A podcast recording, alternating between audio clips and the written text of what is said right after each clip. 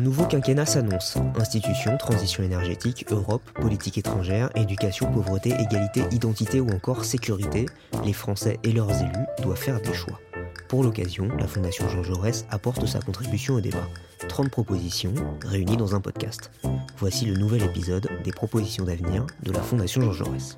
L'abstention progresse, un chiffre en témoigne. À la présidentielle et aux législatives de 2017, seul un électeur sur trois a voté aux deux tours de chaque scrutin. Nous allons nous pencher aujourd'hui sur une proposition de réforme institutionnelle qui pourrait permettre de réduire cette abstention. L'alignement du scrutin présidentiel sur les élections législatives. Antoine Bristiel, vous êtes professeur agrégé de sciences sociales et directeur de l'Observatoire de l'opinion de la Fondation. Comment en êtes-vous arrivé à cette conclusion?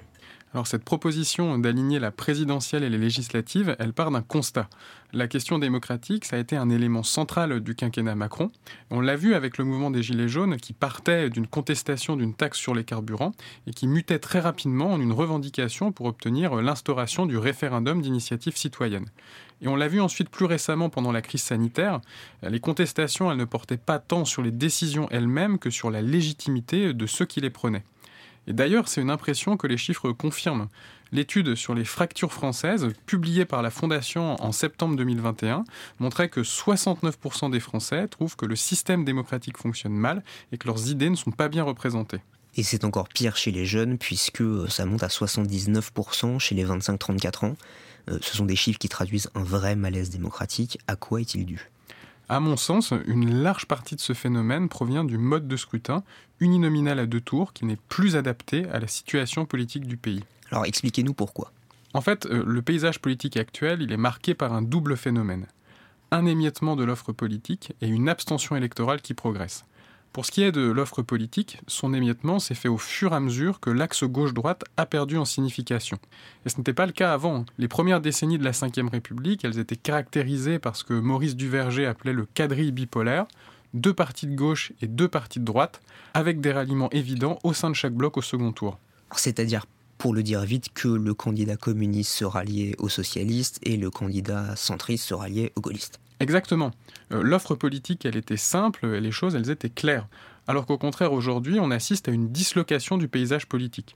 On a Emmanuel Macron, Marine Le Pen, Valérie Pécresse, Éric Zemmour, Yannick Jadot, Jean-Luc Mélenchon. Ça fait six candidats qui approchent ou qui dépassent les 10%, sans qu'il ne soit possible ben, d'envisager de ralliement évident entre le premier et le second tour. Et parallèlement à cet émiettement, on a une abstention électorale qui grandit, et cette abstention, elle mine le fonctionnement des institutions. Pour donner un chiffre, par exemple, au régional 2021, il n'y a qu'un Français sur trois qui s'est déplacé. Et pour en donner un autre, seuls 6 Français sur 10 sont certains d'aller voter à la présidentielle 2022. Et pourquoi est-ce que cette abstention vient miner le fonctionnement des institutions? Ah, Parce que si seuls 6 Français sur 10 votent au premier tour, ça veut dire que les deux candidats qui accéderont au second tour ne seront en fait soutenus que par 22% du corps électoral. Ce qui est très peu. Ce qui est très peu et ce qui a de vraies conséquences démocratiques. Ça crée une déconnexion massive entre les aspirations des Français et un système électoral qui produit des élus qui ne représentent en fait qu'une part minime de la population. Ça nous fait entrer depuis des années dans un cercle vicieux d'abstention et de défiance qui apparaît nettement dans toutes les enquêtes d'opinion. Moins je me sens représenté et moins je vote, et moins je vote, bah, moins je me sens représenté. Et dans ces conditions, la respiration démocratique, elle ne se fait pas dans les urnes, mais dans la rue, avec les débordements qu'on connaît. Et on se retrouve au final avec un président qui est doté de pouvoirs énormes, mais en réalité, bah, son socle électoral, il est très faible et il se retrouve très vite impopulaire, donc impuissant. Et comment est-ce qu'on pourrait corriger ce phénomène? Alors la solution idéale, ça serait de faire passer le système français d'un régime présidentiel à un régime parlementaire. C'est-à-dire qu'on élirait désormais les députés à la proportionnelle. Exactement, et c'est une solution qui aurait deux mérites. 1. Assurer une représentation d'un nombre beaucoup plus important de Français. Et 2. Mettre fin au phénomène de l'hyperprésidentialisme. Mais en réalité, il y a très peu de responsables politiques qui semblent vouloir se risquer sur ce chemin. Et même les Français bah, ils restent attachés à une institution présidentielle forte. Quand on regarde les chiffres de l'IFOP, on voit qu'il n'y a que 24% des sondés qui sont favorables à la mise en place d'un régime parlementaire. Et en l'absence de solution idéale, est-ce qu'il y aurait une solution euh, intermédiaire? Alors oui, il faut inventer un système mixte. Une solution simple, ce serait de modifier le calendrier électoral. On place les législatives le même jour que la présidentielle.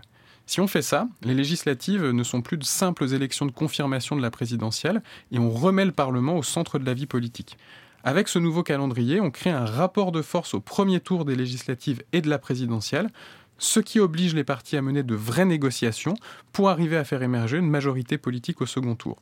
Avec l'idée qu'au final, on aboutit à un gouvernement qui représente davantage bah, les vrais équilibres politiques du pays. Et logiquement, on a fait baisser la défiance de l'électorat envers les élus. C'est une solution qui permettrait à la fois une stabilité institutionnelle et une meilleure représentativité démocratique. Et expliquez-nous, Antoine, euh, concrètement, euh, comment est-ce qu'on fait pour aligner la présidentielle euh, sur les législatives? Ce serait très simple. Il suffirait d'une simple loi au Parlement.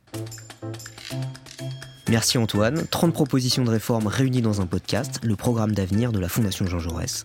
Tous les épisodes sont à retrouver sur notre site jean-jaurès.org.